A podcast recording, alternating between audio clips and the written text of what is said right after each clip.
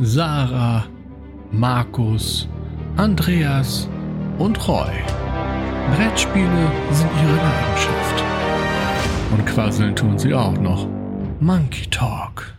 Hallo und herzlich willkommen, liebe Zuhörerinnen und Zuhörer, zum Monkey Talk, eurem Brettspiel-Podcast der Boardgame Monkeys. Ich bin der Andreas und ich bin natürlich wie immer nicht alleine, sondern ich habe mir illustre Gäste eingelassen, eingeladen, eingelassen. Es geht schon gut los.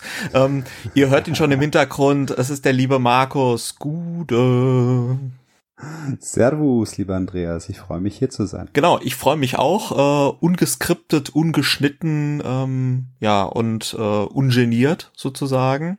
Äh, wir haben heute was ganz Besonderes vor, wir zwei, weil wir haben heute ein sozusagen ein gespielt XXL.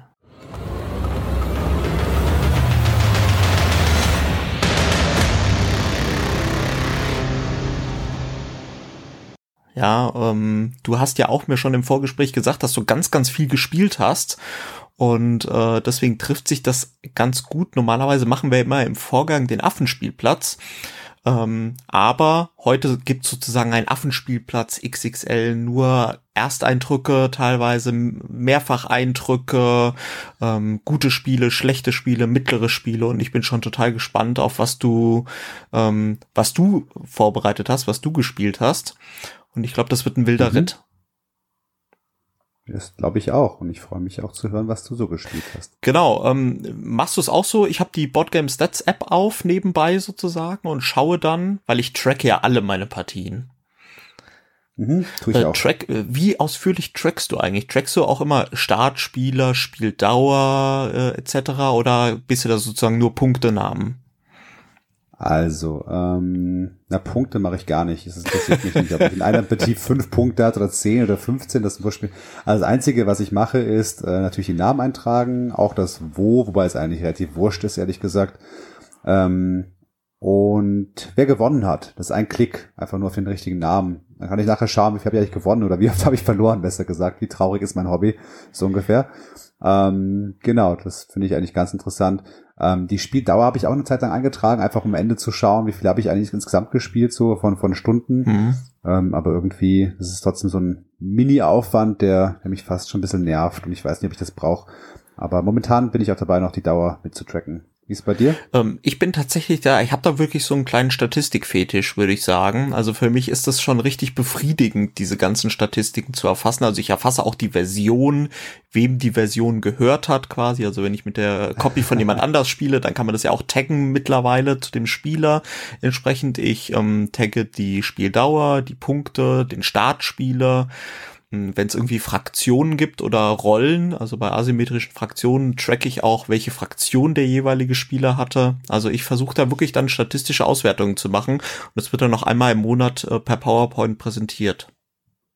Nee, le letztere, le letzteres natürlich nicht. Frau, eine Frau wird sich freuen, genial.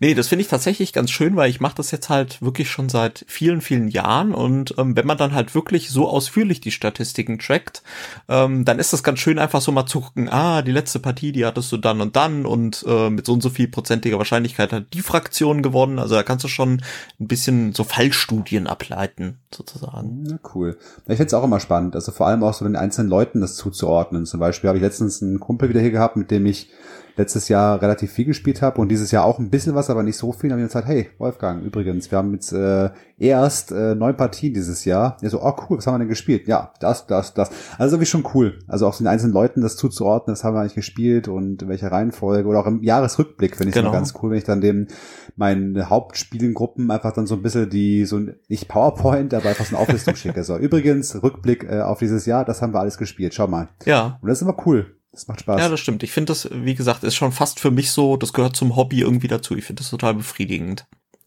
Machst du mir gerade dabei, sind auch so Challenges oder lässt du das aus? Äh, Habe ich dieses Jahr tatsächlich das erste Mal eine Challenge, die ich glaube zu schaffen. Also sonst habe ich mich immer mhm. so ein mhm. bisschen übertrieben und hatte mit meiner Spielegruppe irgendwie diese 10 mal 10 Challenges und so, was so Uff. in Anführungszeichen Standard ist. Aber diesmal haben wir tatsächlich nur eine 9 mal 2 Challenge.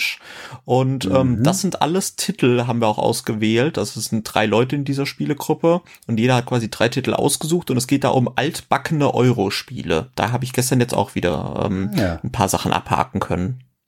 Ja, cool. Ich bin auch dabei gerade. Ich habe insgesamt habe ich mal einfach aufgeschrieben, 250 Partien insgesamt zu spielen. Mhm bin ganz gut dabei. Habe jetzt 84 bisher. Okay. Ähm, aber auch noch 166 übrig. Also mal schauen. Gut, da musst du noch ähm, ungefähr zehnmal Sea Salt and Paper spielen und dann kannst du es noch füllen. Das ist das, das ist der Vorteil, genau. Das ist der Vorteil. Und ansonsten habe ich äh, eine 5x5 Challenge, aber habe da auch nur die Expertentrümmer ausgewählt. Oh. Also wirklich mal, weil das war das Hauptproblem nämlich beim letzten Jahr. Da habe ich auch das erste Mal getrackt überhaupt. Oder nee, vorletztes Jahr war es, glaube ich. Und da bin ich am Ende des Jahres drauf gekommen. Ich meine, das war auch gerade so Start Boardgame Monkeys, keine Ahnung, wie viele neue Titel. Da ich der Messe in Essen zum ersten Mal vor zwei Jahren und so. Und da habe ich wirklich am Ende äh, die Jahresrückblick quasi geschickt. Und es gab mit der einen Person, also mit dem Hauptspielepartner, sage ich mal, haben wir nur ein einziges Spiel doppelt gespielt und sonst alles einfach. Und das war schon für ein Jahr, musst dir vorstellen. Ja, außer, ne, stimmt nicht ganz. Ähm, es waren zwei Spiele. Also okay. unser Go-To-Game war es halt, äh, ich glaube Wasserkraft war es und Dune Imperium, meine ich, als das schon rauskam. so. Und das war's. Alles andere waren ein Einwandpartien, ein, einmal, einmal, einmal. Äh, höchstens mal ein Rezensionsexemplar, aber das habe ich auch nicht mit ihm gespielt, sondern selber dann halt ein paar Mal gespielt. Aber das war schon echt erschreckend. Und jetzt habe ich aber eine 5x5-Challenge, wo ich dann ähm, ja halt diese ganzen großen Dinger reingepackt habe. Ne? Sei es ein Food Chain Magnet nochmal nee. oder ein äh, Fest für Odin, Tricerion, halt die Schwerkaräter. Und da ist 5x5 auch schon, also mhm. bin ich recht gut dabei. Also ich habe Archinova, Carnegie bin ich bei 4 von 5 und äh, ja, also läuft ganz gut. Trackst du bei der App auch ähm, Boardgame Arena Partien, also digitale Partien? Äh, tue ich auch, genau. Das mache ich dabei. Das, sonst wäre es irgendwie, äh, ja. ja, alles, was ich spiele. Selbst Solo-Partien tracke ich auch, aber die sind halt nicht so viele. Das sind dann vielleicht mal vereinzelt ein paar, also ein, zwei, die packe ich aber auch mit da rein. Ähm, aber das ist wie gesagt eher die Ausnahme. Okay, das ist bei mir tatsächlich, äh, da unterscheide ich bei Boardgame Arena nochmal drunter. Ich ähm, tracke tatsächlich Boardgame Arena Partien nur, wenn ich die mit jemand ähm, spiele, den ich kenne und den ich per Voice Chat sozusagen auch zugeschaltet habe. Also dass es quasi fast wie in echt ist. Aber wenn ich jetzt eine zugbasierte oder Echtzeitbasierte äh, Partie auf Boardgame Arena spiele, ähm, wo ich ja auch immer ein paar am Laufen habe, dann tracke ich die nicht mit.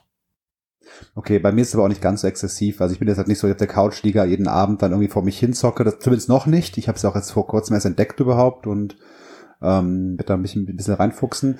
Deswegen ist es bei mir, fällt es halt nicht ins Gewicht. Ob ich das dann im Laufe des Jahres dann meine oder in einem Monat eine Boardgame Arena Partie oder zwei da stehen habe oder nicht, ist am Ende macht den Bock nicht fett. Ja. Darum dachte ich mir, packe ich es mit rein. Nee, da bin ich irgendwie speziell bei diesen, äh, gerade ich habe ja relativ viele zugbasierte Spiele immer mal wieder laufen, also eigentlich immer so im Dauerschleife so eine Partie Wasserkraft oder so beispielsweise. Mhm, ähm, cool. Ja, aber das, das track ich dann irgendwie nicht mit, obwohl es natürlich die statistische Erhebung, sag ich mal, noch ein bisschen genauer werden lassen würde.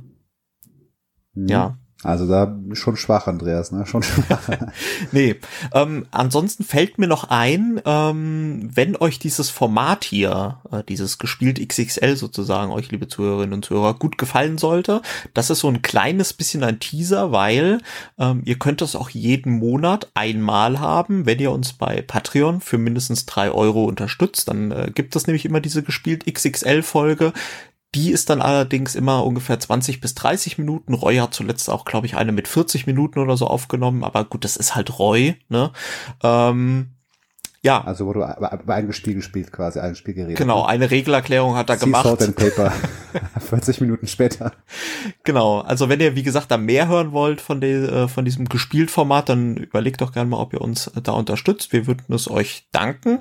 Und äh, ansonsten gibt es jetzt heute sozusagen in dieser öffentlichen Folge auch mein Gespielt XXL. Dafür in auch wirklich längerer Form. Also wir haben uns ja hier wirklich versucht, äh, versuchen wir die Stunde voll zu machen. Genau. Mhm. An dieser Stelle, ähm, dann geht's aber auch wirklich direkt los. Nochmal vielen Dank an den Wolpertinger Spieleladen, der auch diese Folge des Monkey Talk freundlich unterstützt hat. Vielen lieben Dank, Dennis, und liebe Grüße. Vielen Dank. Genau, ich würde sagen, ähm, Markus, du hattest ja neulich Geburtstag. Das hatten wir ja auch in einer exklusiven Folge, glaube ich, besprochen gehabt, mhm. was da so auf den Tisch kommen könnte. Und ich gehe mal davon aus, dass auch ganz viele Spiele sich jetzt heute sozusagen de facto dann auch in dieser Folge wiederfinden. Das heißt, fang du doch vielleicht mal an. Ja, das tatsächlich waren wir sehr, sehr, also du hast mir geholfen, so ein bisschen die Wahl zu treffen. Ich hatte zwar schon mir vorher was überlegt und war mir auch noch unschlüssig und nach dem ja, Reden mit dir, nach dem Schwärmen fast schon über manche Spiele, hatte ich da so massig Bock drauf, so riesig Bock drauf, dass einfach fast alles davon auf den Tisch kam. Ähm, Ja, ich würde einfach mal so ein bisschen dich durchführen durch den Geburtstag, jetzt gar nicht zu lange erstmal reden, äh, außer du hakst irgendwo ein und möchtest ein bisschen was dazu erzählen, aber wir haben begonnen zu zweit, also es war halt so ein bisschen gestaffelt, wie ich damals auch mit dir besprochen habe.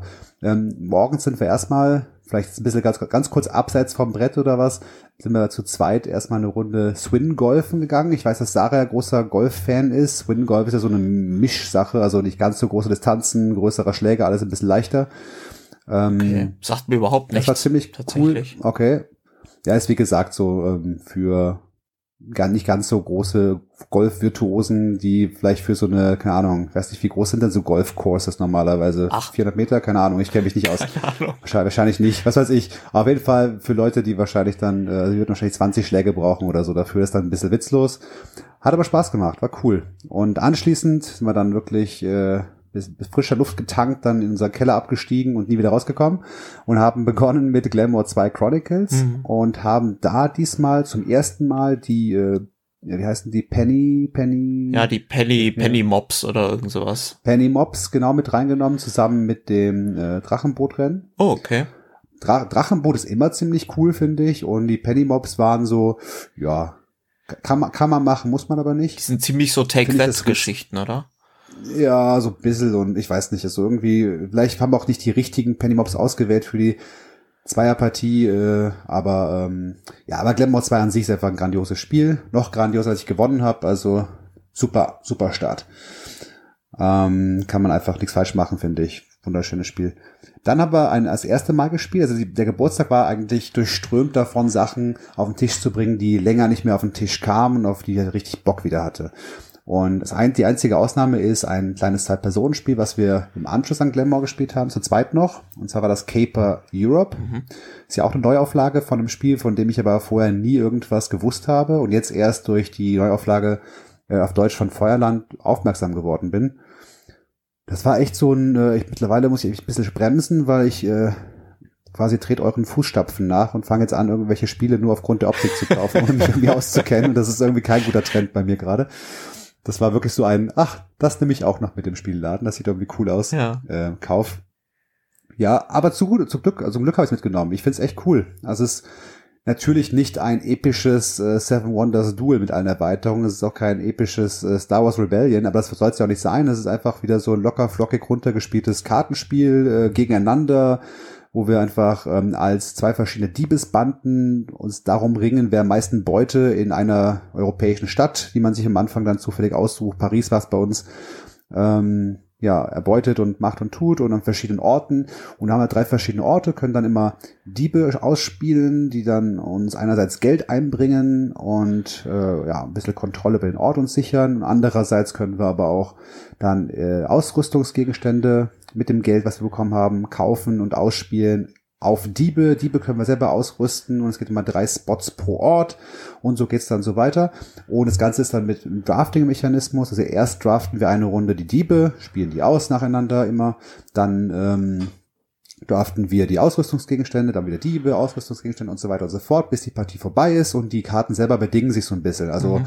ich kann eine Karte ablegen, die dann, wenn ich weitere Karten derselben Farbe dahinlege, einen Marker also auf einer Leiste quasi in meine Richtung zerrt und dies, das bedeutet quasi, ich mehr Kontrolle über den Ort habe und am Ende, wenn ich dann mehr Kontrolle habe, dann bekomme ich die Punkte für den Ort und die Bonuspunkte und so weiter und so fort. Das ist so ein bisschen das Spielgeschehen, ist auch ein bisschen das Gemeines dabei, dass ich dann Gegenstände vom Gegner verbrennen kann, was insofern gemein ist, dass er nicht nur die Gegenstände ablegen muss dann von seinem Dieb, sondern alles, was er, was draufsteht, quasi zurückzahlen muss. Also hat, hat er quasi da stehen, er bekommt Geld und äh, Einflussschritt irgendwie so auf der auf dieser Karte. Nicht verbrennen die Karte, muss er quasi einen Einflussschritt zurückgeben und das Geld zurückzahlen in die Bank. Okay. Also es ist schon echt ein wirklich gut funktionierendes, echt schön gestaltetes, äh, auf Feuerland-Niveau verpacktes ähm, Caper äh, Zwei-Personen-Spiel, mhm. das ich so echt empfehlen kann als nette weitere Ergänzung der Zwei-Personen-Sammlung. Was würdest du sagen von der Spieldauer her? Oh, das war relativ kurz. Also ich sag mal, wenn man sich wirklich gut auskennt, dann kannst du das locker in 20 Minuten, glaube ich, runterspielen vom Gefühl her. Wir haben jetzt ein bisschen länger gebraucht, vielleicht eine halbe Stunde, aber ähm, es ist eher ein kurz, kurzes Kartenspiel. Ähm, ja. Okay. Ähm, ja, tatsächlich, ich bin da immer so ein bisschen auf der Suche auch nach diesen kürzeren Zwei-Personen-Spielen. Äh, deswegen bin ich da jetzt ein bisschen hellhörig geworden. Ähm, lief ja damals erstmalig über Kickstarter. Ich hatte damals, glaube ich, auch mitgemacht und hat's dann aber äh, mhm. sozusagen war dann äh, war dann so, dass ich's direkt uh, um, original verpackt verkauft habe. Äh, weiß gar nicht genau warum, weil ich irgendwie zu dem Zeitpunkt so ein bisschen genervt von Kickstarter war und da kamen irgendwie tausend Pakete an und ich habe gedacht, nee, ich habe keinen mhm. Platz mehr, schnell wieder weg. Ähm, ich glaube, ich habe sogar an Sarah damals verkauft. Ähm, mhm. Ja, keine Ahnung. Hoffentlich bereue ich es nicht. Also es, es ist jetzt, wie gesagt, man muss halt das sehen, was es ist. Wenn man jetzt irgendwie ein episches das halt Personenspiel erwartet, das willst du anscheinend auch nicht, dann, dann wäre es falsch. Ne? Aber für so ein kleines, ich draft ein bisschen, ich lege Karten hin, ich schaue, was der Gegner macht, dann geht's so ein bisschen mit den Farben ist auch wichtig, denn manche Karten geben dann halt am Ende Punkte, je nachdem, welche Farbsets ich habe. So ein bisschen Set Collection auch dabei. Was ganz cool ist mit den Münzen auch, man hat halt eine gewisse Anzahl an Münzen, ich weiß gerade nicht, wie viel es sind, zehn oder so vielleicht. Die liegen halt bereit und das ist der einzige Pool an Münzen, den es gibt. Ich nehme zwar immer Münzen von der Bank sozusagen. Mhm. Ähm, wenn aber keine Münzen in der Bank liegen und ich weniger Münzen als mein Gegenüber habe, dann ziehe ich quasi weitere Münzen, die ich bekommen würde von ihm, oh, okay. bis wir gleich viele haben. Also auch ganz nett irgendwie, dass man ein bisschen schaut, okay, wenn ich das nehme, bringt mir gar nicht die Karte, weil äh, und also, es sind so ein paar strategische oder taktische, besser gesagt, äh, Kniffe drin, die das Spiel wirklich schön machen. Okay. Also ich weiß nicht, weggeblasen vor, vor Begeisterung, aber für das, was es ist, für zwei Personen Spiel, bin ich happy, dass ich es gekauft habe und wird bestimmt immer wieder mal als Absacker nach einer ähm, ersten Absackerpartie Brass Birmingham als zweiter Absacker dann auf dem Tisch landen. Ja, und Material natürlich wirklich genial. Also ich erinnere mich noch damals, natürlich. das Inlay ist natürlich ähnlich wie bei Parks, eine absolut geniale Qualität. Ähm, ja. Metallmünzen, äh, ich finde die Grafik auch ja. tatsächlich sehr, sehr schön. Ähm, jetzt habe ich noch mal eine Frage äh, bezüglich diesen Städten, die du am Anfang auswählst. Äh, haben die auch mhm. unterschiedliche Auswirkungen dann auch auf das Spiel oder inwiefern wirken die sich aus? Genau, also ich habe jetzt eine erst ausprobiert, deswegen ist es jetzt nur ähm, an, an, also was ich in Anleitung gelesen habe, also schon, die haben halt verschiedene, also die erstmal ist es halt so, Varianz kommt dadurch rein, dass man von vornherein auch nur ähm, ja, ich sag mal, die Grundkarten zusammen mit, also Ausrüstungskarten und Diebe gemischt, zusammen mit der, den Diebeskarten und den Ausrüstungskarten der jeweiligen Stadt vermischt und davon aber auch nur eine gewisse Anzahl, glaube ich, zieht. Vor allem bei den Orten ist es so. Im Grunde hat man nachher so einen Stapel von, dass ich 15 verschiedenen Orten, ich weiß nicht genau jetzt gerade, und wählt nur drei davon aus. Die restlichen kommen zurück in die Schachtel. Okay. Und die haben halt verschiedene äh, Bedingungen drauf und so. Das heißt eigentlich immer, jede Orte immer irgendwie ein bisschen anders sind und die Städte an sich sollen anscheinend auch nochmal sich anders spielen. Aber da kann ich gerade noch nicht so viel zu sagen. Ähm, okay. Das weiß ich nicht. Klingt auf jeden Fall äh, sehr spannend. Das war Caper Europe von in Deutsch bei Feuerland Spiele. Ich weiß gar nicht, was der Originalverlag genau. tatsächlich ist. Aber ist ja auch egal. Ja. Also auf Deutsch, wie gesagt, bei Feuerland Spiele. Ja. Genau. Eine Sache vielleicht noch ganz kurz, weil ähm, ich auch sehr, sehr cool finde, das Inlay. Also Caper Europe, das ist wirklich grandiose Qualität. Das Einzige ist, was mich immer so ein bisschen nervt. Ich meine, man weiß es halt vorher nicht. Bei Parks ist es halt so, dass ich jetzt wirklich den Schritt gewagt habe und dieses unfassbar tolle Inlay vom Grundspiel schön raus. Ich habe es nicht weggeschmissen, so. aber es liegt quasi in meiner, aber es liegt in meiner Box von, ich, äh, vielleicht brauche ich es irgendwann nochmal, wahrscheinlich aber nicht. Ähm, einfach weil es mich genervt hat, da ich habe jetzt trotzdem beide Erweiterungen. Mhm. Ähm, ist die Frage, braucht man die Erweiterungen überhaupt? Ich finde es trotzdem cool irgendwie so als ein bisschen mehr Varianz, wenn man es öfter ja. spielt. Und da passt einfach nicht ins, passt einfach nicht in die Box. Und dann dachte ich mir, bevor ich jetzt da wieder drei Packungen durch die Gegend schleppe, jetzt geht sich's gerade so, wie ich jetzt hingelegt habe, alles ohne Sleeves natürlich, geht sich's alles gerade so aus. Also quasi eben mit dem Deckel passen alle beiden Erweiterungen, die es jetzt gibt, mit in die Schachtel ohne geniales Inlay. Ist ja nervig mit den ganzen Plastiktüten und Co. ist natürlich. Ähm, das Coole ist aber, ich habe die beiden Trays, die unten drin lagen, mit den ganzen, ähm, wo die ganzen Fotos und ganzen Ressourcen Platz haben, die habe ich unten reingelegt. Also die habe ich trotzdem noch behalten und dann alles andere draufgelegt und diese ganzen anderen Inlay-Geschichten habe ich halt dann entfernt, weil es sonst zu viel gewesen wäre. Genau, und äh, tatsächlich Caper Europe sagt ja eigentlich schon alles, dass da Tür und Tor offen ist für Erweiterung. Ja. Das könnte dann Drum. Caper America, Caper Australia, da gibt's bestimmt, äh, ist zumindest die Option da. Genau. Aber das weiß, glaube ich, genug über kleine Kartenspiel. Was hast denn du gespielt? Mach mal hin und her, oder? Genau. Soll ich jetzt meine ganzen Geburtstagsspiele durch? Nee, ich hätte, nee, ich hätte gesagt, wir machen ein bisschen hin und her.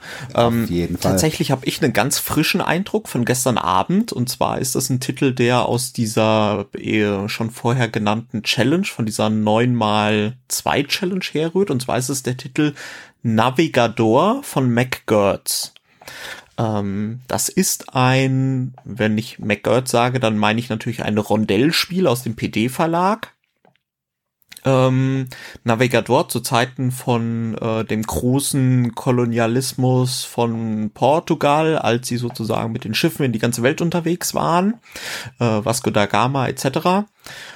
Und ähm, ja, es ist ein sehr, sehr, wie auch alle anderen Titel dieser ähm, Rondell Reihe, wo ja auch Antike zum Beispiel dazu zählt oder Imperial oder Imperial 2030, ähm, sieht es sehr, sehr altbacken aus. Also was mich total nervt, ist auf jeden Fall schon mal wieder die Boxgröße. Ja, die Boxgröße hat diese, ähm, diese Findorf Box-Variante, weißt du, diese ganz groß mm. und flach und nicht besonders mm. tief. Also denke ich mir schon immer, warum muss man da so außer der Reihe tanzen und kann ich einfach ganz normale Boxgrößen machen? Ja, äh, ist furchtbar fürs Regal. Also ich habe es aber wie gesagt auch nicht. Es wird von jemand anders vorgeschlagen. Und wir haben dann gleich mhm. unsere zwei Partien abgehakt, weil ähm, das Gute ist, es ist so eins dieser Spiele, was ich, wenn man es dann gut kann, in 60 Minuten ungefähr runterspielen lässt. Was passiert? Ähm, wir haben halt ein Rondell und wir versuchen äh, in entsprechend den Bereichen Südamerika, Afrika, dann auch später Asien, ähm, unsere Schiffe hinzusenden und dann Kolonien zu gründen. Ähm, was macht das Ganze aus? Also auf diesem Rondell haben wir diese klassischen ähm, das zeichnet sich ja so ein bisschen aus, dieser Rondellmechanismus, dass die, wie funktioniert ein Rondell? Du hast quasi ähm, einen Kreis mit verschiedenen Feldern und äh, da sind die verschiedenen äh, Aktionen abgetragen. Und wenn du dann beispielsweise auf einem Feld steht drauf Segeln, dann kannst du die Aktion Segeln machen und in deinem nächsten Zug kannst du auf diesem Kreis quasi eins bis drei Schritte kostenlos weitergehen auf die nächsten Aktionen. Mhm. Oder du kannst, wenn du äh, für jeden Schritt, den du mehr gehst, über diese drei hinaus, musst du dann ein Opfer bringen. In dem Fall ist es ein Schiff vom Spielfeld nehmen, das sozusagen zerstören. Und dann hast du die Möglichkeit, immer zu entscheiden, mache ich den kostenlosen Schritt und die Aktion oder ist mir jetzt eine Aktion so wichtig, dass ich was opfer und dann halt direkt ein bisschen weiter vorrücke. Das ist so ein bisschen dieser Rondellmechanismus, der ist hier auch wieder. Ähm, du segelst halt erstmal mit deinen Schiffen rum, ähm, dann musst du schon immer, wenn du neue Seeregionen ähm, entdeckst, musst du immer ein Opfer bringen. Das heißt, da verschwindet auch immer ein Schiff, aber da hast du so ein kleines Racing, weil wer zuerst eine Seeregion entdeckt, der kriegt so einen kleinen Marker, der am Ende Siegpunkte wert ist. Ähm, dann kannst du Kolonien gründen in die bereits entdeckten äh, Bereiche und was auch großer, großer Punkt ist in dem Spiel, Spiel ist der Handelsmechanismus. Und zwar, äh, wenn du Kolonien gegründet hast, kannst du entsprechend die Ressourcen, die drei, die es in dem Spiel gibt, Gold, Zucker und äh, Gewürze, kannst du an den Markt verkaufen. Und das ist dann ganz klassisch gewählt, wie bei so einem Wirtschaftsspiel mit Marktmechanismus, dass wenn du eine Ware verkaufst, geht entsprechend dieser Track eins wird der Marker nach unten geschoben. Das heißt, später verkaufte Waren werden nicht mehr so hoch vergütet. Ja, das heißt, äh, am Anfang mhm. kriegst du für Gold 80, äh, 80 Taler und danach sind es halt nur noch beim nächsten Gold 70 Taler. Und wenn dann wieder, produzi äh, wenn dann wieder produziert wird, ähm, dann gibt's auch die Möglichkeit, wieder den Marker nach oben zu schieben. Äh, das ist so ein Hauptmechanismus in Navigator, so dieses Managen einerseits ein Racing um die Kolonien und die Entdeckung als erster, dann aber andererseits ähm, halt auch entsprechend den Markt so ein bisschen zu beeinflussen, also im richtigen Augenblick auf den Marktspot zu gehen und dann Sachen zu verkaufen, äh, wenn es halt besonders viel Geld bringt. Ja, und dann halt Mehrheiten zu bilden in verschiedenen Bereichen, weil du kannst dann halt die Multiplikatoren im Laufe des Spiels auch immer noch kaufen über eine Extra-Aktion.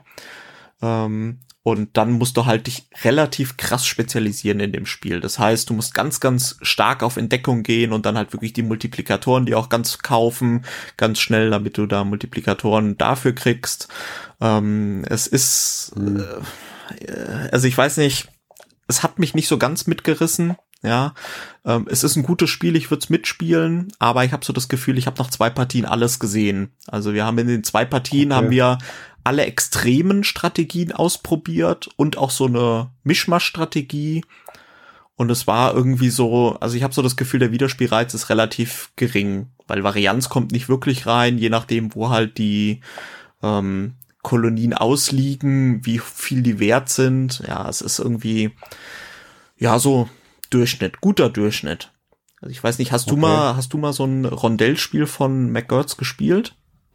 Na, tatsächlich nicht. Ähm, ich war jetzt auch, da hat an Lippen gehangen, weil ich fand es eigentlich recht interessant von allem. Ja. Ich habe mir jetzt ein bisschen die Frage zwischendurch gestellt. Also erstens, von wann war das Spiel jetzt genau? Schon älter? Ja, oder? 2010 tatsächlich, sieht aber aus wie von Mhm. Anfang der 90er.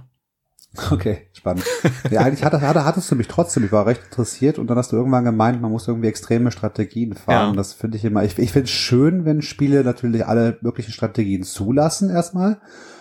Aber ich finde es halt dann am interessantesten, wenn man sich schon spezialisiert, aber halt nicht nur auf eine Sache so konzentriert. Also immer diese so, okay, das ist mein Hauptaugenmerk, aber den und den Bereich packe ich noch dazu. Ne? Mhm. dieses, Ja. äh, Und dann finde ich, dass das muss irgendwie schon, deswegen hat es mich gerade ein bisschen verloren am Ende. Außer habe ich gefragt, es gibt ja auch andere Spiele mittlerweile mit so äh, Rondellmechanismus, Mhm. sei es ein Prager oder ich weiß nicht was. Äh, würdest du denn da sagen, dass diese Mechanismen da als besonders hervorstechen oder im Vergleich zu den Spielen, die jetzt auch neu rausgekommen sind, relativ und auch solche Mechanismen bedienen, dann doch vielleicht wieder zurückfällt? Also ich muss halt sagen, dieses, äh, diese klassischen Spiele von Merck Gertz, also da zähle ich Antike genauso rein wie zum Beispiel auch ein Navigador jetzt, ähm, Mhm. da steht dieser Rond dieses Rondell schon extrem im Mittelpunkt. Also ich habe das Gefühl, das ist der Mechanismus und da drum herum wird halt ein bisschen Spiel entwickelt. Ähm, Mhm, es ist nicht okay. ein Teilmechanismus und dadurch ist es halt so dominant, was auch schön wieder ist, ja, aber ähm, ich finde, da hat es einem so ein bisschen eine Freiheit vorgegaukelt, die es nicht wirklich gab. Also du hast so dieses Gefühl, okay, du kannst mehr als drei Schritte gehen, wenn du was opferst. Ähm, aber die Schritte waren eigentlich relativ klar. Also du segelst erst, danach gründest du die Kolonie und danach verkaufst du wieder Sachen. Also es ist eigentlich so, dass du ganz, ganz selten mal über die Sch drei Schritte hinaus gemacht hast und deswegen hat so dieser Rondellmechanismus von McGurts in seiner puristischen Art, finde ich, gaukelt einem so ein bisschen vor. Man hat die Freiheit, die man aber nicht wirklich so hat. Ähm, aber wie gesagt, das war jetzt auch gerade bei Navigador äh, erster Eindruck von zwei Partien, aber ich glaube, es bleibt jetzt auch bei diesen zwei Partien. Der Challenge ist abgehakt. Ich bin froh, dass ich es mal ausprobiert habe, aber ich glaube, brauchen tut man es nicht. Hm. Ich muss sagen, ich habe das Antike damals auch sogar beschenkt bekommen von einem Spielladen, wo ich mal war. Und er meinte, ja, nimm mit. Hab's aber nie ausprobiert. Also das heißt, ich hab's, ich hab mein Spiel gehabt, äh, hier gehabt von ihm und vom, vom Verlag äh, PD. Hab's aber nie gespielt. Hab's dann wieder ja auch weiter verschenkt, glaube ich. Äh, bin mir nicht sicher. Ich weiß auch nicht, warum. Aber irgendwie hat's mich auch nicht angesprochen, weil die sind ja wirklich von der Optik nicht so aus, als würde man sie spielen wollen. Ist bei mir aber, übrigens auch wieder ausgezogen. Antika hat die gleichen Probleme eigentlich, Okay. in Anführungszeichen. Okay, Ne? dann bin ich doch recht froh. Genau. Ähm, ja, trotzdem, danke, coole. Also man muss ja auch mal über Spiele sprechen, die, die jetzt nicht unbedingt ähm, Der neueste Shit sind. unsere Top 10, genau, Top 10 wandern. Also sehr cool. Genau.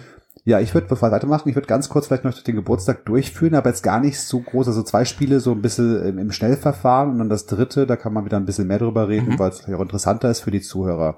Einmal haben wir gespielt, da können wir ganz kurz jetzt äh, im Jubelstürme ausbrechen und Herzchen verteilen, einmal ein paar Bussis geben und dann weiterreden. Anno 1800. Ah, ich bin so neidisch, als ich das gehört habe, dass du es dann wirklich Mhm. auch gespielt hast. Ja, wir haben es gespielt und zwar vor allem zu viert und ich muss sagen, wann waren wir zu viert?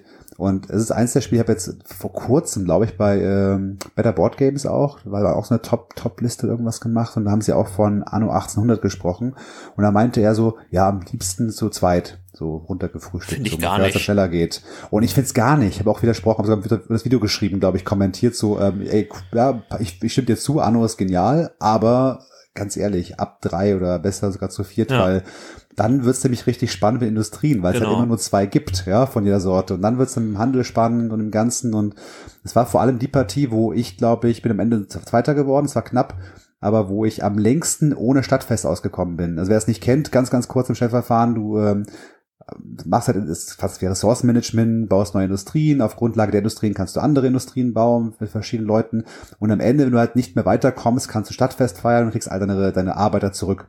Und ich habe Ewigkeiten ohne die Arbeiter ausgekommen, das war total genial. Also die haben, glaube ich, schon drei Stadtfeste gefeiert je, jeweils und ich war immer noch dran irgendwie mit meinen kleinen Mini-Ressourcen die nächsten Züge irgendwie so klein, kleinschrittig vorzuran, äh, vorzuplanen und das hat richtig Bock gemacht. Also ja, anno 1800, ich glaube, muss man nicht viel erzählen, ähm, einfach ein echt geiles Ich Spiel. hoffe immer noch auf die Erweiterung.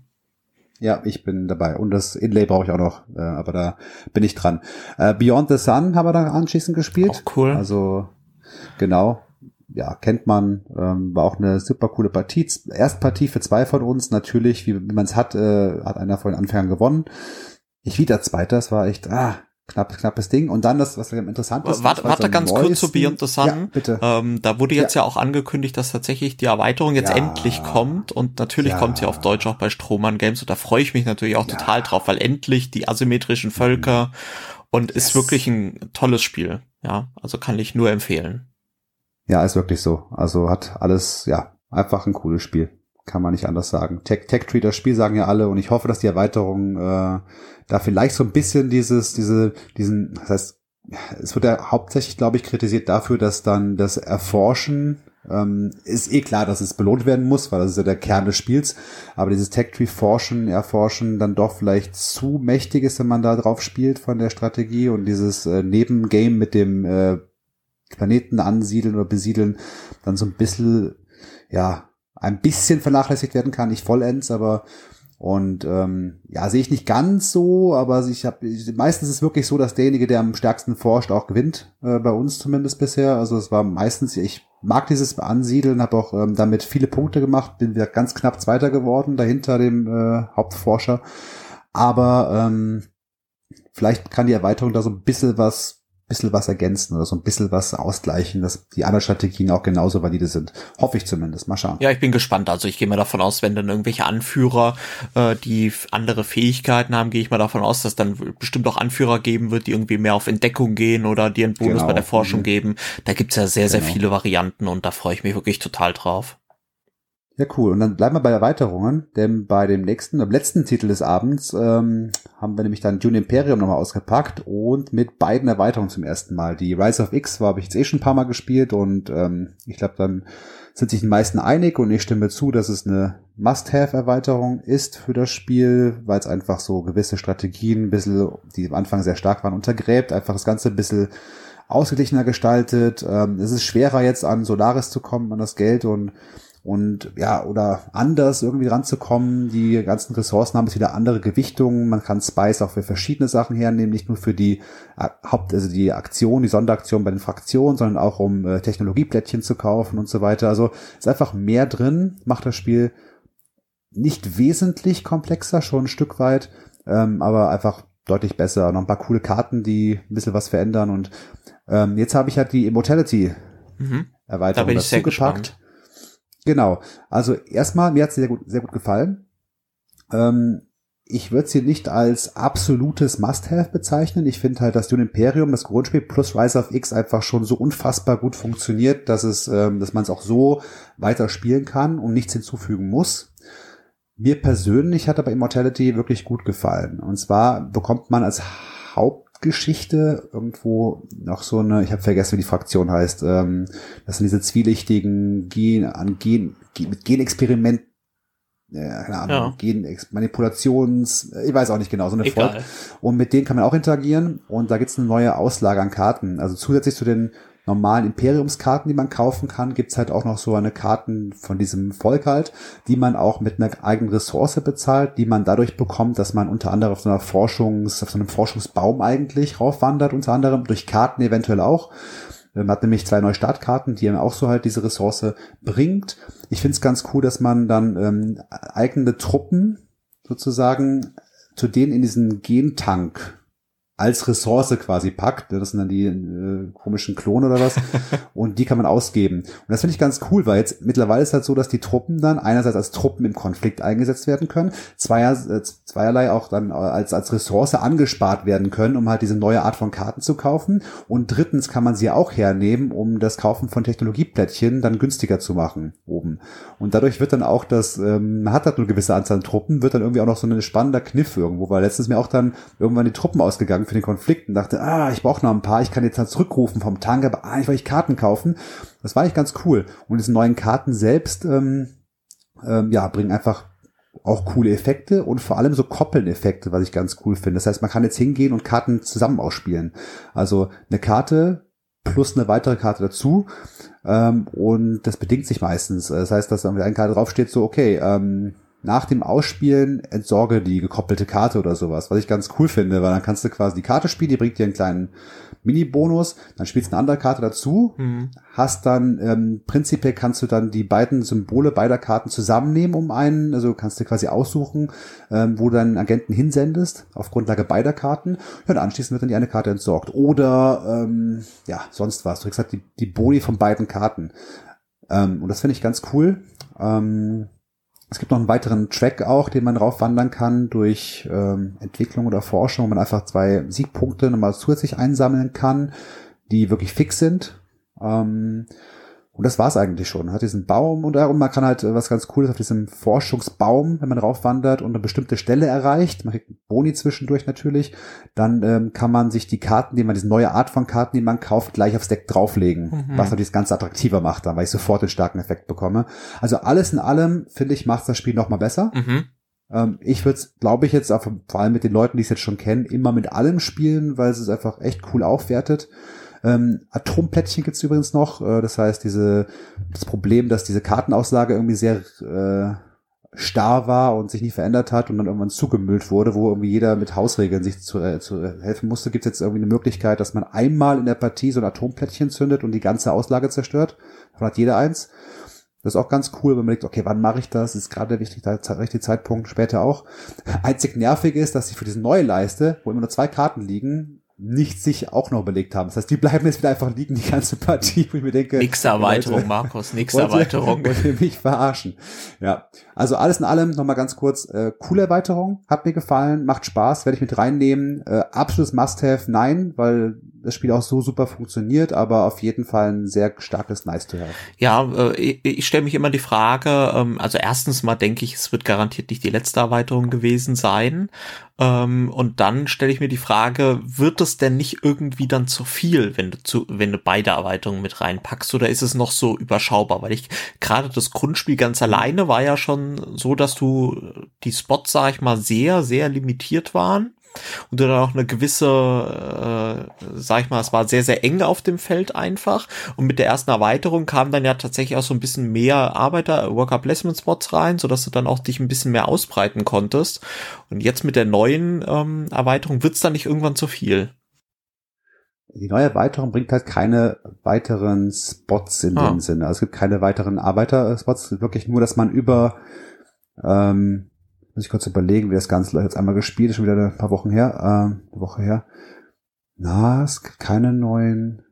Eins wird überbaut auf dem Spielfeld. Also es gibt ein Feld, was, wo so ein Plättchen draufgelegt wird, wo es jetzt ein bisschen verändert ist, aber es fügt quasi keine neuen Arbeiterfelder okay. ähm, hinzu. Das heißt, es bleibt dann bei dem, bei der Anzahl an ähm, Felder, die man sonst auch hat. Und wir spielen sowieso bestenfalls und am meisten zu viert und dann kommt man sich schon hier und da in die Quere. Ähm, vor allem, weil es einfach bestimmte Felder gibt, die am beliebtesten sind. Ne? Also das heißt, es gibt jetzt bestimmte Felder, die werden fast nie angesteuert, vielleicht mal angesteuert und welche, die werden ständig angesteu mhm. angesteuert. Ne? Und das, da kommt man sich dann schon ganz gut in die Quere, vor allem zu viert. Okay. Ja, äh, das war sozusagen Dune Imperium mit der Erweiterung Immortality. Mhm ähm, ja. von Grey Fox Games oder sowas, glaube ich. Auf jeden Fall in äh, der Direwolf. Ah, Direwolf, genau. Ich wusste ja irgendwas Wolf genau. oder Fox, äh, was auch immer. genau. äh, genau, Deutsch war. Genau, ich würde dann mal weitermachen und zwar habe ich mal cool. wieder einen älteren Titel, ähm, der nicht in dieser Challenge mit drin war, aber er könnte da genauso gut auch reinzählen, weil es ist tatsächlich seit langem, langem, langem mal wieder äh, auf den Tisch gekommen, beziehungsweise in dieser Version überhaupt das erste Mal und die Rede ist von Ultimate Railroads ähm, uh. von Hans im Glück Verlag und ähm, das ist auch wieder so ein Spiel, wo ich im Nachgang gedacht habe, warum hast du das so lang nicht gezockt? Und mein Gott, ist das immer noch ein geiles Game. Es war so geil, dass wir das am demselben Abend, wir haben es zu zweit gespielt, dreimal hintereinander gespielt haben. Wow. Ähm, kann ich tatsächlich äh, am Ende eigentlich nicht empfehlen, dreimal das hintereinander zu spielen, weil gerade am Ende, wenn es dann irgendwie 12 Uhr abends war oder so, dann das Rechnen in äh, Ultimate Railroads hat sich nicht verbessert zu Russian Railroads es ist einfach anstrengend, sag ich mal das. Also ähm, mhm. Nur ganz, ganz kurzer Abriss, weil es ist ja wirklich schon ein älterer Titel. Also um was geht's? Es ist in erster Linie ein Worker Placement Game, äh, was sich dadurch auszeichnet, würde ich sagen, dass die Arbeitereinsatz Spots wirklich extrem limitiert sind. Also wirklich, also richtig eng. Und ähm, man hat immer nur eine gewisse Anzahl an Arbeiter und manche Spots kosten auch irgendwie drei Arbeiter. Und ähm, es geht darum, wir bauen uns Schienennetze aus. Ähm, und zwar haben die unterschiedliche Längen und auch unterschiedliche Boni, diese Schienennetze. Und das Besondere ist, ähm, wir haben dann immer so kleine Holz. Äh, ähm, Schienen, die wir immer auf diesem Track weiter nach vorne schieben und schalten aber im Laufe der Partie mächtigere Schienen frei. Ähm, und diese mächtigeren Schienen, die schieben wir dann auch auf den Tracks entsprechend weiter und die bringen dann halt mehr Punkte als die jeweilig schlechteren äh, Schienen. Nur die dürfen die schlechteren Schienen nie überholen. Und das ist so ein bisschen der Reiz und auch der, die Tüftelaufgabe in Ultimate Railroads, dass du mehr oder weniger dieses Track-Management betreiben musst. Also du musst immer die schlechten Schienen, die dir wenig Punkte bringen, musst du nach vorne schieben, damit die mächtigeren Schienen überhaupt auch weiter auf dem Tracks kommen können. Zusätzlich brauchst du auch entsprechende Lokomotiven, um überhaupt Sachen werten zu können kannst dann Multiplikatoren auf die eine Strecke irgendwie drauflegen. Äh, am Ende bei dieser einen Track in dieser transsibirischen Strecke kannst du dann so ganz extrem krasse Schienen freischalten, die ganz am Ende nochmal so richtig viele Punkte bringen und das Spiel ähm, ist so ein bisschen, dass man sagt, okay, es multipliziert sich so krass hoch am Ende. Wir spielen, glaube ich, über äh, sechs Runden sind oder sechs oder sieben Runden in sechs, sechs Runden im Zwei-Personen-Spiel, sieben, glaube ich, im Mehrpersonenspiel, ähm, dass du am Ende wirklich so über Punktzahlen über 400 kommst. Und also das ist so richtig befriedigend. Also du machst so wirklich bam, bam, bam, so ein richtiger Schneeballeffekt. Mhm. Ähm, und Ultimate Railroads ist das Besondere, dass es in dieser Version, sag ich mal, alle Erweiterungen drin gibt. Also es gibt German Railroads drin, es gibt American Railroads, die ich beide noch nicht gespielt habe, die aber noch mal irgendwie andere Strecken bieten und andere kleine Mechanismen. Und es gibt die neue Erweiterung Asian Railroads, ähm, die auch noch mal was Besonderes ist. Also Ultimate Railroads hat mir wieder groß großartigen Spaß bereitet und es ist wirklich eins dieser alten Titel, wo man sagt, die sind immer noch geil und mhm. ähm, ich muss sagen, dass äh, ich bin wieder neu verliebt sozusagen. Du hast am Anfang auch direkt gesagt, oh, das heißt, du kennst Russian Railroads, hast schon mal gespielt. Könnte auch ein Spiel für dich sein wahrscheinlich.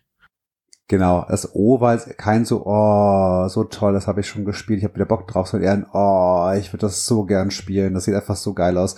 Na, sieht geil aus, aber ich habe einfach so, so, so unfassbar viel Positives gehört über das Spiel. Okay. Und ich habe irgendwie Russian Railroads, glaube ich, schon drei, viermal, so das ist die alte Version damals, bevor das überhaupt angekündigt war, das Ultimate Railroads, immer wieder mal im Warenkorb gehabt, da war es dann verfügbar, dann war es mal irgendwie nicht verfügbar. Ich weiß auch nicht mehr genau, ähm, und hat's, irgendwie hat's nie Einzug gefunden. Irgendwie war es einfach immer so ein, okay, beim nächsten Mal vielleicht. Und, und dann kam halt Ultimate Railroads raus. Wir waren gemeinsam auf der, S auf der Messe. Du hast es dir dann ja.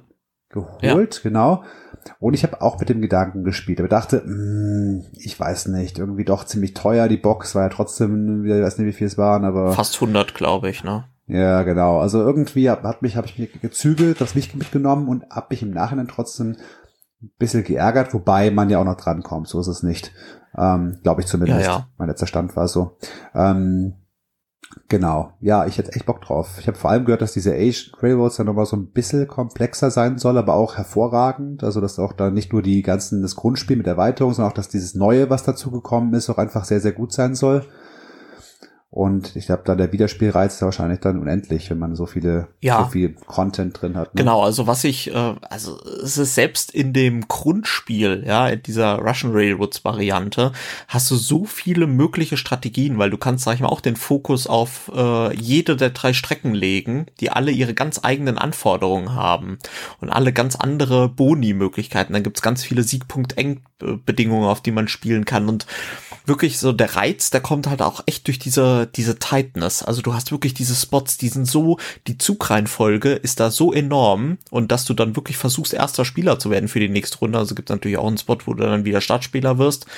Das ist so enorm wichtig, weil diese Spots sind so eng und du willst Erster sein, aber du willst doch alle anderen Dinge machen. Also es ist wirklich extrem mhm. eng und also jeder Zug ist da wirklich so ganz, ganz, äh, muss man die Zähne zusammenbeißen und ist richtig eng, ja. Gefällt mir sehr, sehr Boah, gut. Es hört sich gerade, es hört sich extrem nach etwas an, was ich zocken wollte. Weil vor allem, ich mag halt solche Eurogames, also durch und durch Euro mit sehr hoher Ja, Interaktion. das ist definitiv. Interaktion kann ja auch sein, dass es einfach nur die Worker Placement Felder sind oder was anderes. Ja. Also, also die Riege Wasserkraft, Brass, ähm, äh, keine Ahnung, also diese Geschichten, Ja. ne, so diese sehr hoch interaktiven Ja. Tricerion ja auch, sehr interaktiv. Also solche Games finde ich einfach Klar. mit am stärksten. Also bei Wasserkraft, klar, da kommt die Interaktion ja nicht nur durch die engen ähm, Worker Placement, sondern auch Mhm. durch die ganze Interaktion auf dem Board. Also so Genau. krass ist es natürlich nicht von der Interaktion, aber diese, diese wirklich diese Enge auf diesem Worker Placement Spot bei Russian Reality finde ich schon extrem gut. Ja, deswegen. Cool. Das war Ultimate Railroad von Hans im Glück Verlag und sicherlich nicht das letzte Mal, dass ich es gespielt habe. So, dann gebe ich den Ball wieder rüber zu dir. Ja, sehr cool. Ähm, was suche ich mir jetzt hier aus von meiner Liste? Was wäre denn am interessantesten? Schauen wir mal. Ähm, das habe ich gespielt, das. Ja, ich glaube vielleicht, das könnte interessant sein. Ein kooperatives Spiel, das habe ich erst jetzt am Mittwoch gespielt. Also äh, heute ist bei der Aufnahme Freitag, nee, Samstag haben wir heute, ne? Okay, ein paar Tage her erst. Das heißt, ähm, da kam Eons End nochmal auf den Tisch. Allerdings, ähm, wir spielen es ja immer auf Englisch, weil ein Arbeitskollege von mir, mit dem ich es immer spiele, alles hat, was es irgendwie jemals gegeben hat und jemals geben wird. Ähm, das heißt, er ist immer auf dem neuesten Stand. Und mit dem haben wir auch die Legacy-Variante durchgespielt, die ich grandios fand. Das erste Legacy, das zweite Legacy starten wir jetzt auch dann bald, was aber nicht ganz so gut sein soll, habe ich gehört, aber mal schauen. Und jetzt kam dieses äh, The Future and the Past, glaube ich, heißt es. Mhm. Auch eines der neuest, neuesten äh, Geschichten aus der Reihe.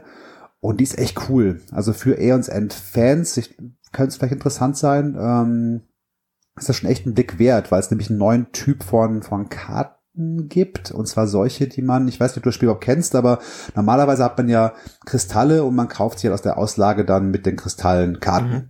Okay, cool. Äh, ganz normales Deckbuilding. Ähm, aber hier gibt's Karten jetzt, die man entweder ganz normal erwerben kann, ganz normal kaufen kann, oder die man Develop heißt es, glaube ich, developen kann, entwickeln kann. Die Kosten sind in der Regel einfach günstiger und dann werden die nicht deinem Deck hinzugefügt, sondern in den Develop-Bereich gelegt. Und in der Regel ist es entweder so, dass es einfach teure Karten sind, die man sich quasi in zwei Schritten dann günstiger zulegen kann. Das heißt, ich kaufe, develope die Karte, die eigentlich acht kostet für vier oder für fünf oder was, ja. Dann kommt sie in den Bereich und der nächste, der developt, ich oder wer auch immer, kann sie jetzt günstiger kaufen. Oder was noch viel spannender ist, manche Karten haben einfach einen Develop-Effekt Mhm. der abweicht von dem Standardeffekt der Karte. Zum Beispiel gibt's dann irgendwie beim Developen, darfst du eine der ähm, das Kristall, den du dir holen kannst, ja, der einfach nur drei ähm, Ether oder was das heißt, bringt, ne? Ähm, aber beim Developen darfst du eine deiner eben sich im Spiel befindenden Kristalle äh, vernichten, zerstören. Das heißt, im Grunde genommen, wenn ich develope die Karte, habe ich quasi schon mal ein bisschen Deckauslüftung und der nächste, es developt, auch nochmal, weil er wieder developt, die Karte dann bekommt, auch nochmal den Effekt und kann eine Karte entsorgen. Und das bringt echt nochmal richtig coole taktische Entscheidungen mit rein. Kaufe ich jetzt, verbessere ich mein Deck quasi oder bereite ich nur so ein bisschen was vor für wen anders? Und das bringt nochmal so eine Ebene mit rein, die mir persönlich unfassbar gut gefallen hat. Ich bin sowieso großer Fan, wer meine Top Liste damals sich angehört hat, weiß, dass es ganz, ganz weit oben mit dabei war. Ich ähm, finde die Variabilität wirklich grandios. Äh, die Bosse, die wir jetzt gespielt haben, waren wieder einmal mehr, sich, haben sich wieder völlig anders angefühlt als alle anderen Bosse, die wir vorher gespielt haben. Ähm, ja, also ich bin nach wie vor großer Fan und Past and the Future finde ich echt cooles Ding. Ähm, wie ist bei dir? Aeons End äh, schon gespielt? Falls ja, auch großer Fan, nicht so Fan. Äh, wie stehst du zu dem Äh, tatsächlich noch nicht gespielt. Ich muss aber zugeben, dass ich mittlerweile eigentlich kein Fan mehr bin von äh, kooperativen Spielen. Also ähm, Mhm. irgendwie, ich weiß nicht so richtig, das ist für mich ein kooperatives Spiel, ist für mich so ein Puzzle, an dem man zusammen irgendwie sitzt und man diskutiert irgendwie darüber und ich finde das halt auch so anstrengend. Ja, also man sitzt irgendwie da und dann diskutiert man über irgendwelche Board, also über irgendwelche Situationen quasi, wie man da jetzt am besten mit umgeht. Ähm, aber so richtig ist es, es gibt dann immer Leute natürlich das Alpha-Player-Problem, so die so ein bisschen Wortführer sind, ne, oder dann irgendwie, ah, ich habe so irgendwie das Gefühl, äh, da hat nicht jeder so seinen eigenen Part, ne? So. Also so seinen, also da kommt nicht jeder gleichmäßig zum Tragen. Beim Spiel, was man gegeneinander spielt, da hat jeder seinen eigenen Bereich. Ja, und man kommt sich irgendwie in die mhm. Quere mhm. und man kann sich auch irgendwie messen. Also es geht jetzt nicht zwangsläufig ums Gewinnen, aber beim Brettspielen geht's auch irgendwie, finde ich, darum, sich irgendwie zu messen und zu gucken, wie schneide ich denn ab mit meiner Strategie gegen die Strategie von dem anderen. Währenddessen beim kooperativen Spiel ist irgendwie nicht jeder immer gleich involviert. Jeder hat zwar so seinen Zug oft ja bei äh, kooperativen Spielen, aber es ist halt manche, die halten sich halt eher so zurück und manche, die diskutieren dann stundenlang alles aus. Also irgendwie bin ich so der Fan davon. Deswegen habe ich auch ganz, ganz wenige kooperative mhm. Spiele tatsächlich noch in meiner Sammlung und die tatsächlich, glaube ich, auch nur noch wegen der schönen Erinnerungen. Okay, na ich verstehe es, ich verstehe das Problem auch und ich habe auch schon Partien erlebt, wo das zum Problem wurde. Gar nicht so, dass ich jetzt äh, irgendwie, also ich habe meistens, bin ja trotzdem so viel, viel Spieler, dass ich, wer auch immer Alpha-Player sein möchte, dann auch ein bisschen ja, ausbremse und sage, ich habe das schon im Griff, danke, so ungefähr. Ähm, allerdings ähm, in der Gruppe, in der wir sind, vor allem, weil wir einfach so viele End-Erfahrungen gemeinsam haben. Ich habe ja schon keine Ahnung. Ich weiß nicht, wie viele Partien. Ich habe es jetzt, äh, ich könnte mal nach, jetzt gerade nicht nachschauen, weil ich die App jetzt vor kurzem erst wieder, ähm, also die neue, die wirklich Boardgame Stats habe ich jetzt vor kurzem. Ähm, davor habe ich einer anderen App getrackt und die ist schon deinstalliert. Das heißt, äh, boah, ich weiß nicht genau wie viele, aber es würden schon weit über also wirklich weit über 30 sein, wahrscheinlich 40, keine Ahnung, Aufwärtspartien, also viele, viele, viele LZ-Partien gespielt. Und ähm, deswegen ist bei uns einfach, dass gar nicht so viel diskutiert wird. Also wir diskutieren, ist eher so, dass ich meinen Zug habe und sage, boah Leute, ich habe irgendwie zwei richtig geile Sachen, entweder das oder das, was meint ihr, was gerade sinnvoller ist, so ungefähr. Ne? Mhm. Ne? Einer sagt so, boah, ich glaube, das wäre gerade wichtiger, ah, aber das andere ist auch wichtig. Hm, was meinst du? Aber ah, weißt du was, ich mach das jetzt. Und so, es geht relativ fix, ja. Die, die Abläufe sind klar, es ist nicht, dass wir stundenlang diskutieren, sondern eher so, so kleine Entscheidungen in den Raum stellen. Dann kommentieren die anderen kurz und sagen, boah, ich glaube das, das, und dann geht's weiter. Mhm. Und ähm, also bei uns funktioniert jetzt wunderbar, aber ich verstehe den Kritikpunkt von kooperativen Spielen. Ähm, Habe ich auch schon erlebt und habe den Vorteil, dass die Gruppe, mit der ich jetzt da spiele, mein, das würde ich nicht machen, aber mein Arbeitskollege, wie gesagt, mit seinen äh, Freunden, mit seiner Gruppe, die spielen ja nur kooperativ. Also wirklich nur kooperative Spiele, haben aber entsprechend auch alles, was kooperativ rauskommt, auf dem Markt, äh, wird prinzipiell gekauft. Okay. Ähm, was ganz cool ist, weil ich immer Überblick habe, was gibt, gibt's Neues überhaupt, was steht da an. Ähm, und ich finde es auch cool, eine Gruppe zu haben, mit der ich einfach dann auch die coolen kooperativen Dinger spielen kann. Denn ich selber habe auch nicht so viele jetzt hier zu Hause. Ähm, mir wäre es viel zu wenig. Also nur kooperativ spielen würde ich, äh, das würde ich nicht durchdrucken äh, soll es ja österreichisch, nicht durch äh, durchdrücken. Ja, also würde ich nicht aushalten, nicht, nicht aushalten, so sagt man, glaube ich, auf äh, Hochdeutsch. Genau, und ja, trotzdem, mit dem macht's riesig Spaß. Und und N ist unser, unser Go-To-Game. Wenn wir gerade nicht wissen, was wir spielen sollen am Abend oder es nichts Neues gibt in dem Markt oder sowas, oder wir auf nichts anderes Bock haben, heißt es, dann machen wir halt N so ungefähr. Dann meistens mit so einer Mini-Kampagne, die besteht aus drei Bossen, glaube ich, besteht und maximal sechs Partien. Und da kann man so ein bisschen so eine Mini-Mini-Kampagne immer so ein bisschen verbessern von Partie zu Partie. Ähm, ja, das haben wir eigentlich immer irgendwie am Laufen, so eine Mini-Kampagne. Und dann treffen wir uns ein Spiel wieder weiter und ja, das ist so unser Ding. Okay. Ja, klingt spannend. Also Eons End war bei dir wieder auf dem Tisch. Ähm, ich habe jetzt für dich noch eine Auswahl und zwar habe ich äh, zwei Titel. Ich weiß nicht, ob es noch für beide reicht. Deswegen ähm, äh, frage ich dich, was eher aktuelles oder noch mal was älteres? Puh, was hast du denn bisher vorgestellt? Bisher, bisher war es eher älter, genau, glaube ich, ja. ne? Dann machen wir was Neues. Jetzt haben wir ein paar alte, alte coole Sachen gehört. Ich bin neugierig darauf, was du Neues gezockt hast, denn vielleicht ist ja auch Inspiration für mich wieder was Neues Ja, und tatsächlich bin ich auch äh, schwach geworden dann. Damals auf der Messe habe ich es mir nämlich nicht besorgt, sondern habe es mir dann im Nachgang geholt, ähm, nachdem die Rezensionen dann doch sehr, sehr positiv waren. Und zwar ist die Rede von Heat, von Days of Wonder. Pedal to, Pedal to the Metal. Und ähm, ja, Heat ist ein Autorennspiel ähm, von den Designern von Flamme Rouge, was ja eins meiner Lieblingsrennspiele ist. Ähm, und zwar ist Heat, äh, man merkt die Anleihen zu Flamme Rouge, also man merkt schon sozusagen, dass es im, dass es von denselben Designern ist, aber es ist doch dann anders, so dass man, glaube ich, beides im Regal haben kann. Das mal vorne weggeschickt. Äh, was ist dabei? Also die Ausstattung ist erstmal wunderbar. Also es gibt äh, vier verschiedene Tracks äh, im Basisspiel. Es gibt äh, sechs verschiedene Autos, wo schon entsprechend Platz in der Box im Inlay ist für zwei weitere Autos.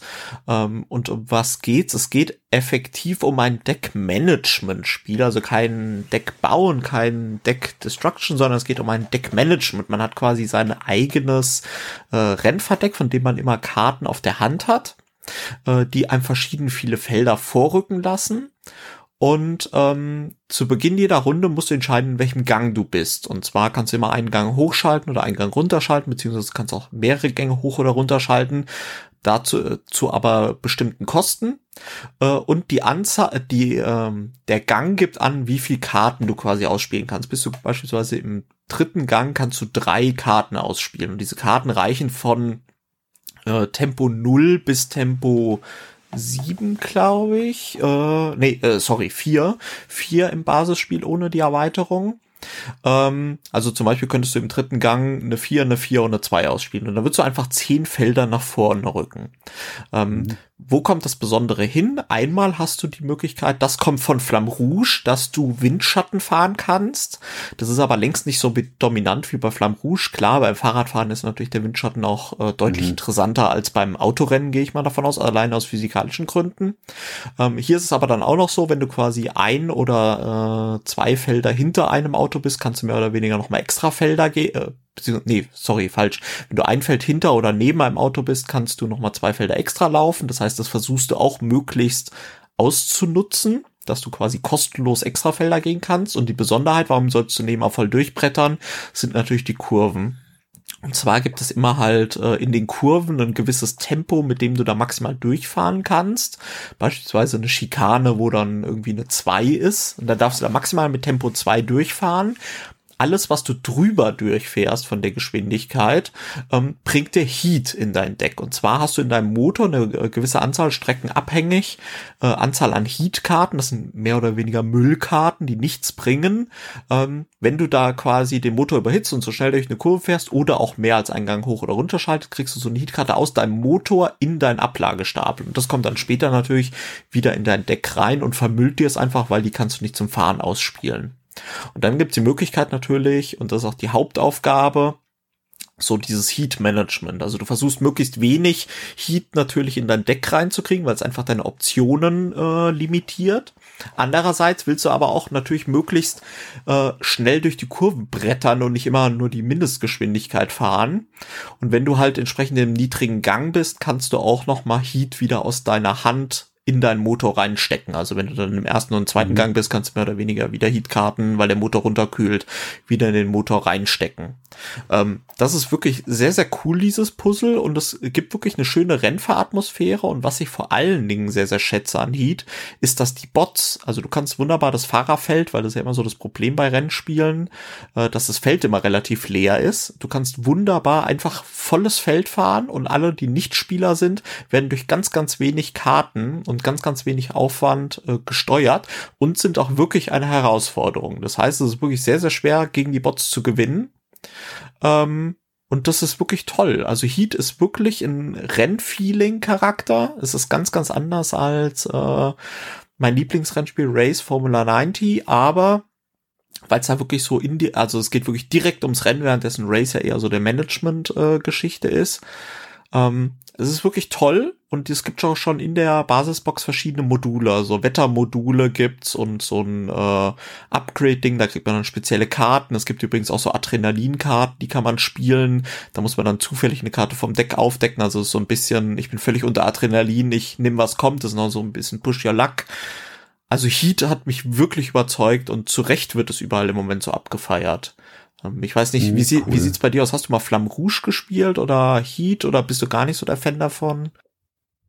Ähm, boah, mich haben Autorennspiele nie interessiert tatsächlich. Also, also also Rennspiele haben, haben, Vergangenheitsform, äh, haben mich wirklich nie interessiert. Ich weiß nicht warum. Es hat mich nicht angesprochen. Ich war auch nie so der Autorennen. Wir haben so ein bisschen was in meiner Jugendzeit, ein bisschen Formel 1, ne, die Schumi-Zeit, ja. ne, Schumi-Häkkinen-Zeit haben wir schon mitgenommen. Aber im Grunde hat's mich nie interessiert. Und auch bei, bei Spielen. Ich wäre nie auf die Idee gekommen, ist mir ein Rallyman irgendwie durch, weiß ich nicht, was eure Lieblingsspiele alle sind von Roy und dir, wäre ich irgendwie nicht drauf gekommen. Aber jetzt muss ich sagen, habe ich irgendwie Bock drauf bekommen. Vielleicht durch Heat, weil ich viel Positives gehört habe, mir ein bisschen was angeschaut habe, ein paar Videos angeschaut und irgendwie ähm, das ganze Thema interessiert mich gerade viel mehr. Deswegen war ich letztens schon drauf und dran, mir Flamme Rouge mitzunehmen. Mhm. Einfach nur so als Vorstufe zu Heat oder als, als, als Alternative, weiß ich nicht genau. Ähm, hab's dann gelassen und wollte einfach mal auch dich oder euch mal fragen, wie ist es eigentlich jetzt? Jetzt ähm, habe ich Heat eher auf meiner Wunschliste stehen, Flamme Rouge wäre auch eine Überlegung. Braucht man jetzt beides oder ist es jetzt eher so ein, also von, vom Spielgefühl her, kauft ihr nur Heat, weil Flamme Rouge war zwar cool zu seiner Zeit, ist aber abgelöst worden. Oder wie siehst du das Ganze? Genau, das war auch so ein bisschen diese Frage, war so ein bisschen der Grund, warum ich mir Heat auf der Messe nicht gekauft habe, weil ich Angst hatte, dass ich Flamme Rouge dann nicht mehr brauchen würde. Und ähm, es ist wirklich okay. so jetzt, wo ich beides gespielt habe und noch beides habe, es bleibt beides. Weil die setzen ganz unterschiedliche Schwerpunkte. Flamme Rouge geht ja mehr oder weniger darum, da hast du ja zwei Fahrer und einen Sprinter und einen Leader sozusagen. Und die haben beide ihr eigenes Deck und die Karten kommen auch nicht wieder rein ins Deck. Das heißt, du gibst die Karten einmalig aus, deine krassen Tempokarten als Sprinter, die du fürs Ende natürlich irgendwie aufhebst und wenn weg, dann weg. Und ähm, da geht's viel mehr darum, wie es natürlich auch thematisch beim Fahrradrennen ist, dass du Kräfte sparst und mehr oder weniger so im Windschatten die ganze Zeit mitfährst und dann am Ende halt so einen Endspurt hinlegst und gerade auch die beiden Leute gut miteinander kombinierst. Der eine zieht den anderen so ein bisschen mit ne, über die Berge und danach am Ende mhm. setzt der andere sich ab. So, ähm, wie es halt echt im echten Fahrradrennen ist. Und Heat ist halt eher so wirklich dieses Deckmanagement. Da kommt der Windschatten gar nicht so oft zum Tragen tatsächlich, aber da geht's halt eher so um diese Richtung, okay, Risk Management. Währenddessen bei Flamme Rouge geht's eher darum, möglichst oft im Windschatten zu fahren. Ja, also wirklich genau zu blöffen, was machen die anderen oder deine eigenen beiden Fahrer so zu positionieren, dass der eine immer gratis mitgezogen wird. Deswegen finde ich beide wunderbar und ich würde auch beide behalten und es würden auch beide immer wieder auf den Tisch kommen. Und wenn ich nur eins mir zulegen wollte, erstmal. Oh, das ist schwer. Ähm, tatsächlich würde ich sagen, oh, das, das, ist wirklich schwierig, Markus. Ich würde mhm. tatsächlich dann, glaube ich, eher nach der Thematik gehen. Also wenn du jetzt eher so der Jan. Ulrich, Marco mhm. Pantani Bergziegentyp bist, äh, Lance Armstrong, dann hol dir wirklich das Fahrradrennspiel. Das hat äh, beides hat auch so seinen Charme. Es hat so diesen 60 Flair, ne? Also es ist jetzt nicht moderne mhm. Formel 1 und modernes Fahrradrennen, sondern wirklich eher so die 60s Geschichten. Ähm, ja, also ich glaube tatsächlich, äh, ich würde nach dem Thema gehen, weil ich will mich da nicht entscheiden. Das ist wirklich beides sehr, sehr gut. Okay. Ja, passt. Ist auf jeden Fall äh, eh beides vorgemerkt. Jetzt gerade tendiere ich mehr zu Heat. Ich habe mal nachgeschaut, ist jetzt schon Platz 108 auf der ja. World Game Geek All of Times. Also ja. das wird sehr bald wahrscheinlich Einzug finden in die Top 100. Einfach wahrscheinlich auch hochwandern noch ein bisschen, weil es halt überall abgefeiert wird. Und von mir vielleicht dann bald auch. Ich bin gespannt. Das stimmt. Also tatsächlich zu Flamme Rouge zum Beispiel, da gibt es auch diverse Erweiterungen, die das Spiel auch, also gibt es ja eine Möglichkeit auch verschiedene Meisterschaften zu fahren und Kopfsteinpflaster gibt's da noch irgendwie und auch eine Wettererweiterung, die habe ich tatsächlich noch nicht probiert. Ähm, und Heat folgen ja auch diverse Erweiterungen. Eine wurde jetzt angekündigt, äh, schon mit neuen Strecken etc. Also es ist wirklich, äh, wirklich beides großartige Spiele. Genau. Das war cool. Heat aus dem Hause schön. Days of Wonder. Genau, und ähm, ich würde sagen, Markus, ich könnte noch über eine Menge sprechen, aber wir sind schon wieder, äh, wir haben sozusagen schon die Zeit erfüllt. Ja, ja ich kenn's, ich, bei mir steht auch noch einiges hier, aber hey, es gibt ein weiteres, ein nächstes Mal, habe ich gehört, dann quatschen wir einfach weiter. Und wenn ihr dann tatsächlich jetzt gerade gehuckt seid und sagt, boah, also so XXL-Folgen zusätzlich noch hier und dort, da hätten wir schon Bock drauf, dann, lieber Andreas, muss was getan werden? Dann äh, kräftig uns bei Patreon unterstützen. Ab drei Euro gibt's wie gesagt, einmal die XXL-Folge im Monat und ab fünf Euro kriegt ihr zusätzlich zu der XXL-Folge noch jede Woche eine Extra-Folge. Das heißt, nicht nur zweiwöchentlich, sondern sozusagen wöchentlich Monkey Talk und ähm, ja, Vielen Dank auf jeden Fall, dass ihr das in Betracht zieht. Ansonsten würde uns aber auch weiterhelfen, wenn ihr uns auf Apple Podcast oder auf Spotify eine 5-Sterne-Bewertung hinterlasst.